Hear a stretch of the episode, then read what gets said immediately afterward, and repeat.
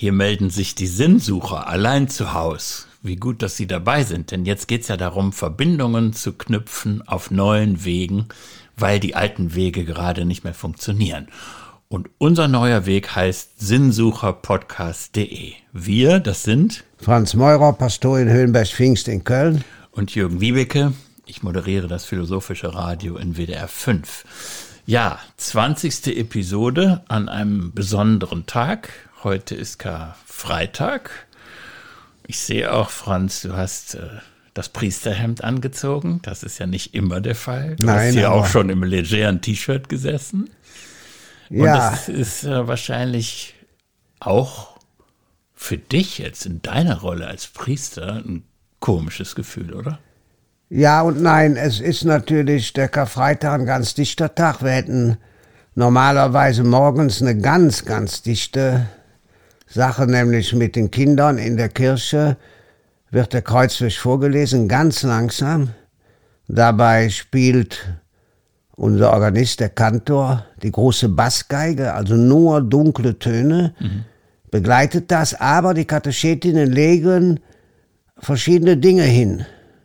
Also zum Beispiel für den Garten Gethsemane ein paar Pflanzen, zum Beispiel für Jesus, der Blut schwitzt, ein violettes Tuch, zum Beispiel eine ja, Kette, wenn Jesus gefangen genommen wird und so weiter und so fort, bis hin dann später zu dem Kreuz. Und nach dem Tod Jesu, zum Ende legen alle Kinder Blumen ab am Kreuz. Und dieselben Blumen bekommen sie Ostersonntag mit, um sie ihren Eltern zu schenken. Dann sind die leicht aufgeblüht.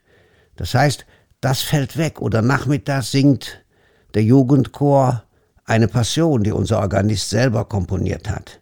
Jedes Jahr wird die bei uns gesungen, aber auch mit Solostimmen. Das sind natürlich Dinge, die fallen weg. Allerdings nehme ich mal an, dass die Passion jetzt im Internet zu finden ist, wie die vielen anderen Dinge auch. Im Internet ist zu finden wie unser Hungertuch. Die Arma Christi sind doch dargestellt, also das Kreuz ist verhüllt, aber die Leidenswerkzeuge, also die Nägel, die Silberlinge, als Judas Jesus verraten hat, selbstverständlich die Dornenkrone, das Inri, die Nägel, all das sind durchsichtig in einem großen Tuch aus einem Netz gemacht, übrigens von der Künstlerin äh, Frau Müller, von den äh, Alsoy, die immer beim Karnevalszug vom Karnevalszug herziehen. Die hat das vor 40, 50 Jahren gestaltet. Ja, jetzt äh, war mir schon vorher klar, bevor wir uns heute treffen würden, ich komme in eine komische Rolle rein. Ja. Denn äh, wenn es jetzt, das gilt nicht nur für den heutigen Karfreitag, sondern, sondern das gilt auch für morgen und übermorgen, vielleicht sogar noch für Montag. Äh, für dich ist das ein wichtiges Geschehen. Du hast sicherlich auch das Bedürfnis, vieles davon zu erläutern. Womöglich auch manchen, die gar nicht damit so vertraut sind. Ähm, und ich mm, muss mein Fremdeln mitbringen. Ja mit, und nein, Mit diesem Geschehen. Ja, Jürgen, Also das ist die Frage. Hm, Können wir das als eine Geschichte betrachten? Ich Unabhängig davon, äh, ob, ob man das religiös deutet? Aber absolut, ich wollte gerade sagen, es ist ja großes Kino. Punkt. Heute Abend kommt der Wenders-Film im Fernsehen, ein Mann seines Wortes. Und die K-Woche bedeutet Der Jesus. Papstfilm ist- Ja, der Papstfilm über Franziskus. Aber die K-Woche heißt auch, Jesus ist der Mann seines Wortes. Mhm. Das heißt, was er Gründonnerstag den Jüngern sagt, Ihr sollt einander die Füße waschen. Ich gebe euch ein Beispiel. Ihr sollt also Solidarität üben. Das macht er jetzt am Karfreitag selbst. Er stirbt am Kreuz. Deswegen habe ich dir auch vorne zwei Bilder mitgebracht. Einmal, Das, wir, wir kommen gleich zu den Ja. Bildern. Aber das heißt, du bist jetzt bereit, mit mir so einen Vertrag zu schließen. ja, das sowieso. Also das heißt, du wärst auch bereit, äh, Jesus als eine historisch interessante Figur zu betrachten, möglicherweise vielleicht sogar als einen Philosophen, Ja, aber absolut. Ich werde dir ein gleich auch. antiker Philosoph. Ja, nicht nur ein Philosoph, sondern auch ein Täter. Er hat gemacht, was er vorher gesagt hat. Das ist der entscheidende Faktor. Ja? Denn bis zu Jesus bedeutete Leid, fern von Gott zu sein. Die Menschen haben damals geglaubt, wenn ich krank bin, wenn ich die Pest habe, ja, dann ist das eine Strafe Gottes. Und ja. Jesus wird oft gefragt, sind, ist er der selber schuld, sind es seine Eltern schuld? Und Jesus macht klar, nein, Leid bedeutet die Nähe Gottes. Das ist in der Gottesfrage, die für die Philosophie ja auch nicht uninteressant ist, ein ganz entscheidender Vorteil, dass wir nämlich jetzt wissen, wir müssen uns nicht vor Gott rechtfertigen, sondern Gott muss sich vor uns rechtfertigen, um es direkt mal auf den Punkt zu bringen. Jetzt muss ich aber festhalten, was du gerade gemacht hast. Ja. Als wir das letzte Mal über diese Rechtfertigung ja. Gottes angesichts der Übel in der Welt gesprochen haben, Kurzformel ja. Theodizee. Ja. Da fühltest du dich von mir aufs Glatteis geführt. Nein. Also du warst es jetzt, der diese Frage aufs Tapet gebracht hat. Ja, klar. Und wir werden das vertiefen. Wir haben ja äh, die Ostertage über Zeit. Ich weiß nicht, ob das heute am Karfreitag das Thema sein wird, ja? Ja, ja, klar. Aber dieses Verhältnis, Richtig. das müssen wir nochmal angucken, denn das haben wir beim letzten Mal vielleicht, weil ich dich aufs Glatteis geführt habe, noch nicht befriedigend lösen können. Nein, ich habe nicht gesagt aus Glatteis geführt, ich habe gesagt überfallen. Das heißt, ja, Noch schlimmer. Nein, überhaupt nicht schlimm, nur weil wenn ich dich aufs Glatteis geführt hätte, dann wären nein, wir nein. ja beide auf dem Glatteis. Ja, nein, sind wir auch. Ja, sind natürlich. Wir, auch. wir sind sowieso ständig auf dem Glatteis. Absolut. Nein, aber um es mal ganz klar zu sagen, die Karwoche ist großes Kino. Und zwar ist doch ganz seltsam, Pilatus ist im Glaubensbekenntnis. Ja? im Glaubensbekenntnis, gelitten unter Pontius Pilatus, gekreuzigt, gestorben, begraben, auferstanden am dritten Tage. In beiden Glaubensbekenntnissen kommt dieser Pilatus rein und damit wird deutlich, es war ein Justizmord, denn Pilatus sagt doch dreimal, ich finde keine Schuld an ihm. Mhm. Er wäscht sich sogar, großes Kino, die Hände danach. In Unschuld. Ja, in Unschuld. Ich will damit nichts zu tun haben. Seine Frau hat einen bösen Traum und sie lässt ihm übermitteln, lass die Finger weg von diesem Mann. Ich habe diese Nacht wegen ihm im Traum schwer gelitten. Also nur mal um diese Kleinigkeit. Oder nehmen wir mal Petrus. Petrus sagt, ich bin bereit, dich mit dem Schwert zu verteidigen und für dich zu sterben. Dann haut er dem äh, Diener des hohen Priesters ein Ohr ab, wird sogar gesagt, er hieß Malchus, ja. So, und der Typ verrät Jesus in einer Nacht dreimal. Wer von uns hat schon mal seinen Freund überhaupt verraten? Das heißt, es geht um Verrat und Treue. Das ist die entscheidende Frage. Wer lässt also also ein spektakuläres Drehbuch, ja. wo dann manche in Hollywood gesagt hätten, ja, also das ist jetzt so dick aufgetragen, das, das können wir nicht realisieren. Nein, die Frage ist, wer lässt wen im Riss? Ich werde ja übermorgen an Ostern sagen, ich schloss dich nicht im Riss, heißt Auferstehung ob Kölsch. Das heißt, wer lässt wen hängen? Und ich sage genau. auch direkt dazu, was für mich das Schrecklichste ist in dieser Woche, dass die Freunde Jesus verlassen. Das finde ich Sowas von schlimm. Mal ganz direkt am Punkt gesagt. Viele Menschen sterben schrecklichere Tode als Jesus. Ja, es war nach einer Woche vorbei. Es gibt Menschen, die werden über Jahre gefoltert. Aber das Schlimmste ist, allein zu sein, im Garten Gethsemane, als Jesus dort ist und sagt, Vater, lass diesen Kelch an mir vorübergehen, ja. Er sagt, ich bin von Traurigkeit, ja, umfangen. Mein Herz steht still. Er hat Angst bis dort hinaus und Aber betet weißt du, seine Jünger dreimal wach zu bleiben mhm. und die pennen dreimal ein. Und das, dass er nachher alleine ist, dass sie alle abhauen. Johannes, die Mutter natürlich, Maria von Magdala am Kreuz, eine kleine, ganz wenige. Das äh, muss ich ehrlich sagen, wenn mir das passieren würde, dass meine Freundinnen und Freunde mich verlassen, das wäre für mich das Schlimmste. Aber du willst ja bestimmt, dass wir diese Geschichte auch nah an uns ranlassen. Ja, aber sicher. Und dann möchte ich gerne hinzufügen, was sie meiner Meinung nach in diesen Tagen dramatisch verschärft, dass wir genau das gerade tun. Absolut. Dass es alte Menschen gibt, die da liegen, die nicht den Besuch bekommen, den sie eigentlich bekommen müssten. Und stell dir mal vor, Franz, nur das Bild ja. Nachher, stell dir mal vor, Franz, in den letzten Stunden deines Lebens siehst du nur einen Menschen mit Maske um. Was muss das sein? Schrecklich. Ich bin absolut bei dir. Ich gehe aber heute, das ist nämlich komischerweise erlaubt, um 18 Uhr in die Palliativstation in Binsberg. ist erlaubt. Ich bin richtig froh. Der Mensch, der dort ist, weiß, dass er sterben muss. Ich werde Blumen, ja, kann man nicht mehr kaufen, aber wir haben ja zum Glück viele Blumen im Viertel. Ich werde also Tulpen abschneiden und kann dann nur sagen, Herr J., hilf mir. Denn, um es mal auch noch weiter fortzusetzen, da begegne ich den Menschen, die das Opfer bringen, das Jesus am Kreuz bringt, die Pfleger, die Krankenschwestern. Die Ärztinnen und Ärzte machen das, was Jesus am Kreuz macht. Sie sind bereit, sich einzusetzen, auch unter Lebensgefahr. Das muss man sich alles mal klar machen. Und wir leben von den Opfern, die andere Menschen bringen. Was mich bewegt hat, du wirst das auch gelesen haben, gestern ja. im Kölner Stadtanzeiger, eine große Geschichte über einen Notfallseelsorger. Der Mann war ja. jahrzehntelang immer zur Stelle, wenn irgendwas Schreckliches passiert ist, furchtbare ja. Unglücke auf der Autobahn oder was auch immer. Dann stand er da, wenn Menschen die Todesnachricht überbracht bekommen haben mussten, ja. Dann hat er da stundenlang mit denen gesessen und versucht zu trösten. Und jetzt ist dem Mann die Frau gestorben. Er ist selber verzweifelt mit seinen 70 Jahren. Und er hat überlegt, wie kann das denn gehen mit der Beerdigung? Und dann hat er gesagt, ich organisiere das so, dass sich das verträgt mit den städtischen Verboten. Du weißt selber, man kann ja, ja. im Moment keine ordentliche Beerdigung abhalten, sondern nur Verwandte ersten Grades dürfen dabei sein.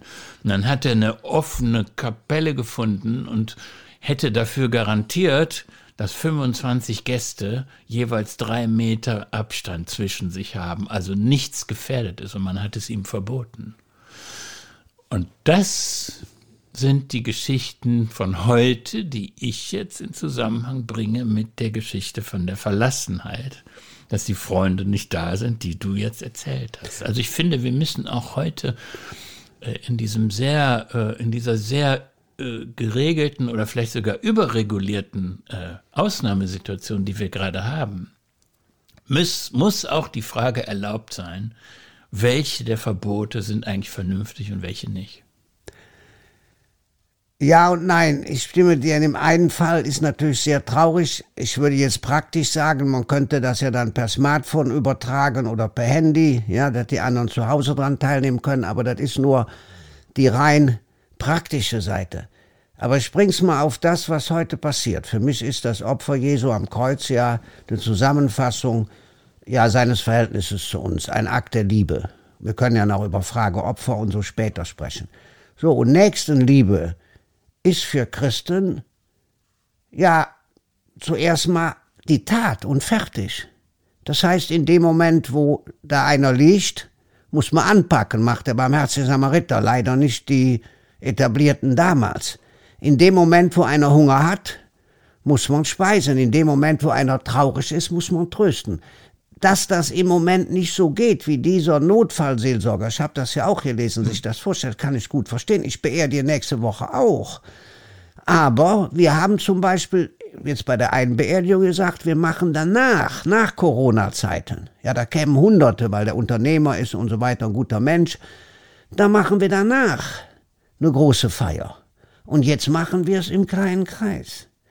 Also, ich will Gut, so ein also bisschen. das weckt jetzt nicht dein Bedürfnis nach zivilem Ungehorsam, das merke ich schon. Nein, überhaupt nicht. Wir sind noch enger. Wir könnten die Kirchen offen halten. Wir tun es nicht, weil wir die sozialen Dinge machen. Zum Beispiel gestern haben 300 Leute eine Tüte bekommen. Vorgestern haben 700 Leute was gekriegt, davor 900 Leute. Das heißt, das machen wir ja. Ich gehe zu den Altenheimen heute auch, gebe da Sachen ab, selbstverständlich, da ist keine Frage. Nur um es mal klar zu sagen. Wir wollen nicht, wie in Frascati, wird auch gerade berichtigt, ja, heimlich die Vorgaben des Staates umgehen. Denn der Staat muss für Gerechtigkeit sorgen. Wir müssen im Moment für Barmherzigkeit sorgen. Mhm. Gut, wir haben jetzt ähm, zwei Dinge zu erledigen. Du hast mir zwei Bilder hingelegt. Ja. Die willst du erläutern? Gerne. Und ich muss auch einen Text einschmuggeln, der mich bewegt ja. hat. Äh, fang du mal an. Also ich sag was zu den zwei Bildern. Mein Lieblingskünstler ist der Josef Beuys. Ja. Mitbegründer der Grünen übrigens, ein Original und äh, mit der berühmten, ja, Reinigungskraft, die hier in Schloss Morsbräuch, ja, Fett und äh, so weiter weggetan hat. Schaden. Zwei Bilder. Ist das einmal Kunst Josef. oder kann das weg? Ne? Ja. Das war ja die Frage. Also einmal Josef Beuys hat nicht nur 8000 Eichen gepflanzt, sondern er hat auch auf eine Tafel mit Kreide das Wort Mensch geschrieben. Sonst nichts. Wenn ich das Original besitzen würde, wäre ich Millionär. Mensch. Das ist ein schwarzer Hintergrund, pechschwarzer Hintergrund und dann mit weißer Kreide oder was das Mensch, ist. nur Einfach das Wort Mensch. Nur das Wort, ja. So, und jetzt wird hoffentlich jeder sagen, mein Gott, das kann ich aber auch. Ja, und genau das soll man auch. Du kannst Mensch sagen. Du musst nicht sagen, Drecksack, Assi, Doofkopf, ich sag die anderen bösen Worte nicht. Sondern wenn du Mensch sagst, lächelt der andere, du auch sofort. Wenn du Mensch sagst, bist du auf gleicher Augenhöhe. Wenn du Mensch sagst, baust du mit an einer sozialen Wärmeskulptur. Und Gott sagt ja auch Mensch, und zwar in echt, wie unsere Kinder immer fragen, in echt, also performativ für die Bildungsbürger. Er sagt Mensch, er wird Mensch wie wir in Jesus Christus. Nicht als Inspektionsreise, auch nicht als Journalist, um mal zu gucken, was ist, sondern wirklich Mensch, als Baby, geboren, gibt viele Darstellungen in der Kunst, ja, die Mutter Gottes, die ihr Kind stillt oder das berühmte Bild, wo die dem Jesus, ja, Max Ernst den Popo kloppt, ja, weil der irgendwie frech ist. Also das Und- ist für dich das Karfreitags. Nein, jetzt geht's weiter. Daneben hat Josef Beuys eine alte Emailleschüssel, früher war das ja nie aus Plastik, und da ist, steht nur drin mit seiner Handschrift für Fußwaschung. Und dann das hat signiert- Jesus signiert da von natürlich und signiert. Wenn man das Ja. beides besitzen würde, wären wir eben beide Millionäre. Aber darauf kommt es ja nicht an. Sondern das sagt Jesus am Gründonnerstag. Wascht einander die Füße, seid füreinander da.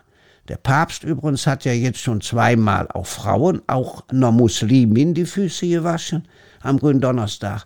Und heute an Karfreitag löst Jesus dies selber ein. Es ist also keine Behauptung mehr, es ist keine Aufforderung mehr, er verteilt keine Aufträge, es gibt keine Zuständigkeiten, sondern er macht das, er gibt sich selber in den Tod hinein.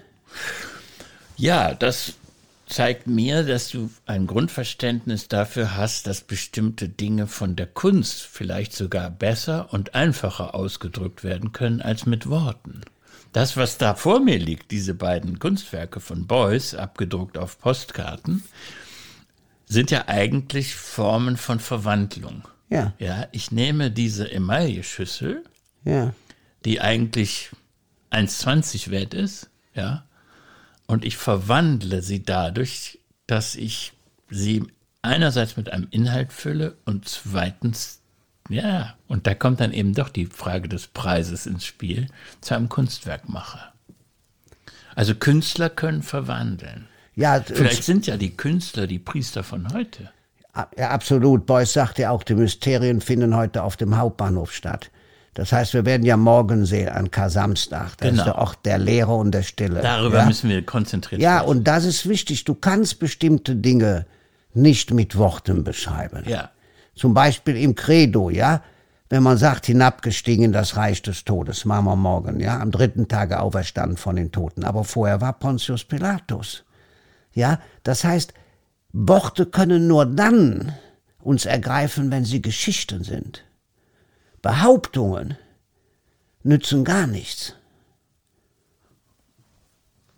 Bin ich jetzt dran mit meiner Geschichte? Ja oder- klar, oder- deswegen, deswegen habe ich ja gesagt, weil du sagst, du hast eine Geschichte, dachte ich. Ja, ich habe eine Novelle. Ja, äh, Und die hat mir meine Tochter zugeschoben. nee, Ähm, Das ist eine Novelle von Heinrich von Kleist. ja, Und die heißt Das Erdbeben in Chile. Und ähm, das ist ein Buch, was sehr, sehr verstörend ist, weil wenn man Kleist liest, ja, dann fließt Blut. Also mindestens so viel wie in der Bibel. ja, Bei Kleist fließt noch mehr Blut. Und ähm, immer wenn Kleist interessant wird, dann werden die Zeiten gefährlich, weil sein großes Thema ist, was passiert eigentlich, wenn die Gefühle so stark werden. Ja, dann werden die Leute irrational, wenn die Leidenschaften sich rühren, dann wird's ganz, ganz schwierig. Und du hast wahrscheinlich den Michael Kohlhaas im Kopf, ja, der hat irgendwie seine Idee von Gerechtigkeit. Und irgendwann schlägt das aber um. Dann wird daraus Fanatismus und Ja. un ungezügelte Leidenschaft und der tut das Irrationale. Und bei diesem Erdbeben in Chile, da ist es so, also man, nur ganz kurz zusammengefasst, da passiert die totale Katastrophe. Ja? Ein Mann, der komplett verzweifelt ist und im Gefängnis sitzt, weil er nämlich illegitimerweise in einem Klostergarten eine Nonne geschwängert hat, kam also damals auch schon vor, der will sich umbringen. Der hat schon den Strick um den Hals. Und ausgerechnet in dem Moment bricht das Erdbeben los und er wird durch diese Geschichte befreit. Die ganze Stadt liegt in Trümmern, aber er ist frei. Na gut, ich will jetzt nicht die ganze Story erzählen, weil äh, das lohnt sich vielleicht, äh, das sich in Ruhe mal anzugucken. Ich will nur auf zwei Punkte hinaus. ja. Wenn man jetzt mal dieses Erdbeben von Chile, also das ist ja Chile, Santiago, wenn man das jetzt mal überträgt in unsere heutige Situation, dann ist auf einmal, ja, dann haben wir kein Drehbuch mehr und dann passieren Dinge, die sehr interessant sind. Und dann geht meine Tochter hin, nimmt ihren gelben Edding und markiert zwei Sätze und sagt immer, Papa, das ist doch genau das, was im Moment hier gerade passiert. Und die Sätze würde ich dir Ja, gerne bin ich gespannt. Das steht bei Kleist. Und in der Tat schien, mitten in diesen grässlichen Augenblicken, in welchen alle irdischen Güter der Menschen zugrunde gingen und die ganze Natur verschüttet zu werden drohte, der menschliche Geist selbst wie eine schöne Blume aufzugehen. Also ausgerechnet die Katastrophe sorgt dafür, dass bestimmte tolle Eigenschaften zum Vorschein kommen, die sonst vielleicht nicht zum Vorschein gekommen wären. Und dann noch ein zweiter Satz. Statt der nichtssagenden Unterhaltungen, zu welchen sonst die Welt an den Teetischen den Stoff hergegeben hatte, erzählte man jetzt Beispiele von ungeheuren Taten. Menschen, die man sonst in der Gesellschaft wenig geachtet hatte, hatten Römergröße gezeigt. Das sind doch die Pfleger, die Krankenschwestern, die Frauen in, an der Supermarktkasse. Von denen merken wir es jetzt, dass sie Römergröße haben. Ja? Vorher haben die Unterhaltungen am Teetisch nie davon gehandelt und plötzlich sieht man, wie man in der, im Schlamassel zu geistiger Größe aufstreben kann. Heinrich von Kleist. Ja, Hat wunderbar. nichts mit der Bibel zu tun. Ja und nein, ist natürlich, hier ist Untergang und Neuanfang. Genau. Und Untergang und Neuanfang ist natürlich auch das, was für mich in der Karwoche besteht. Tod und Auferstehung sind Wörter, die vielleicht für die Menschen weiter entfernt sind, als wenn man sagt Einsatz und Neubeginn.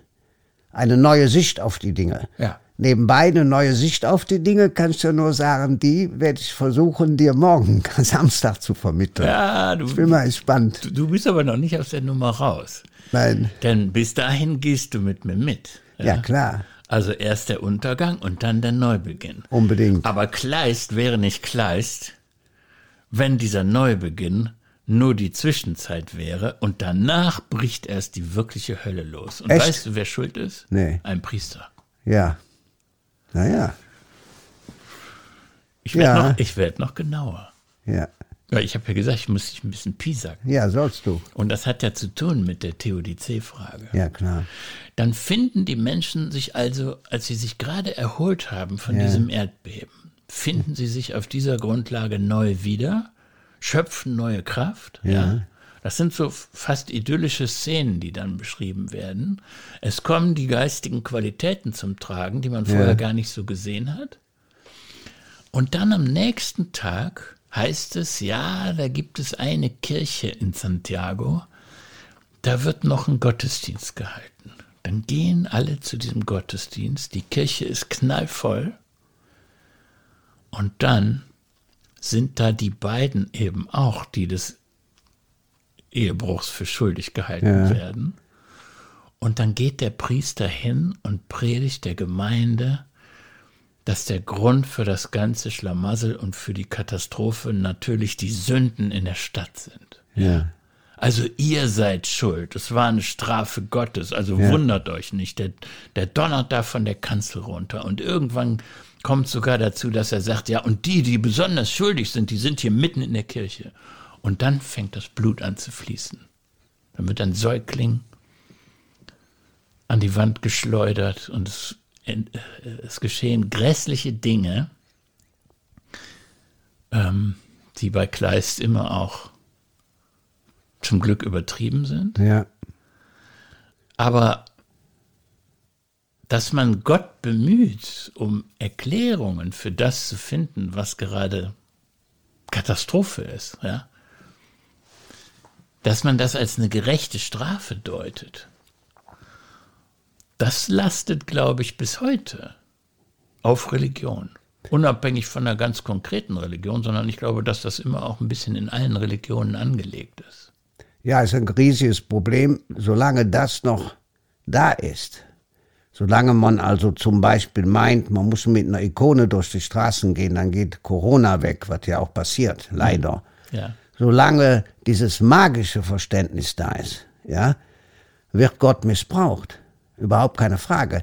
Jesus hat ja dauernd dagegen angepredigt. Der Gegensatz von Rechtgläubigkeit und Nächstenliebe durchzieht die Evangelien in zig Beispielen, wo immer wieder gesagt wird, nein, Schon bei Jesaja übrigens, 500 vor Christus, ja, in der Zeit, wo auch Platon, Sokrates Gerechtigkeit, Mitleiden gefunden haben, wird gesagt, Gerechtigkeit will ich, kein Opfer. Und das ist aber, ich kann es ja nur sagen, so ist es, ist die schreckliche, dunkle Seite der Religion. Und wenn wir die nicht überwinden, dann bleibt uns Gott fern. Das heißt, der ferne Gott, ja, lässt das Leid bei den Menschen. Meine Antwort, der der Nähe Gott, der in seinem Sohn am Kreuz stirbt, stirbt, nimmt das Leid auf seine Kappe. Aber da können wir vielleicht ja später noch drüber nachdenken, wie man sowas philosophisch bedenken kann. Ich finde äh, eine solche Novelle natürlich wunderbar. Wahrscheinlich hat deine Tochter die in der Schule gelesen, hoffentlich. Und äh, ja, dann, dass mit solchen Fragen sich die jungen Menschen auseinandersetzen. Aber nur, dass wir den Bogen kriegen zu Ja. der Theodizee-Frage, Ja. die wir uns nochmal vornehmen müssen. Ja. Das ist eigentlich die Umdrehung davon. Ja, Also die klassische Antwort und ich würde eben auch sagen, die grausame Antwort, die dieser Priester da in der Kathedrale von Santiago gibt, lautet, wundert euch nicht, wenn ihr hier alles in Scherben geht, schuld seid ihr selber. Ja. Ihr kriegt das, was ihr verdient habt. Und Theodizee heißt, wir drehen die Nummer rum. Wir Ja. betrachten das aus der ganz anderen Ecke. 180 Grad gedreht. Und dann sitzt nicht mehr der Mensch auf der Anklagebank, wenn es ein Gott. Virus gibt, sondern Gott selber. richtig. Und dann ist die Frage, wie können wir ihn rechtfertigen, wenn er auf der Anklagebank sitzt, angesichts der Übel in der Welt? Das ist doch eine ganz heiße Kiste. Ja, klar. Und die Frage wird dann sein, kann sich Gott rechtfertigen vor uns? Die Frage ist ganz einfach. Wir müssen auf die Evolution blicken. Ohne das geht es nicht. Die Frage ist, welche Bedeutung wir als Geschöpfe, sage ich jetzt mit meinen Worten, haben, ob wir noch die Krone der Schöpfung sind. Ja? Wahrscheinlich müssen wir da die Antworten auch neu finden. Ist das ein Thema für Kar-Samstag? Kann auch vorkommen, kann Samstag. Kann auch Kann vorkommen. auch vorkommen. Ja, da würde ich sagen, ähm, auch wenn der Karfreitag ähm, ein dunkler Tag ist, und deswegen ist bei Joseph Beuys, bei diesem äh, Menschenkunstwerk, der Hintergrund auch pechschwarz, Kannst du so deuten, ja? äh, ist es doch so, dass ich dann mich eben auf morgen freue, weil morgen ein neuer Tag ist und ich freue mich drauf, Franz.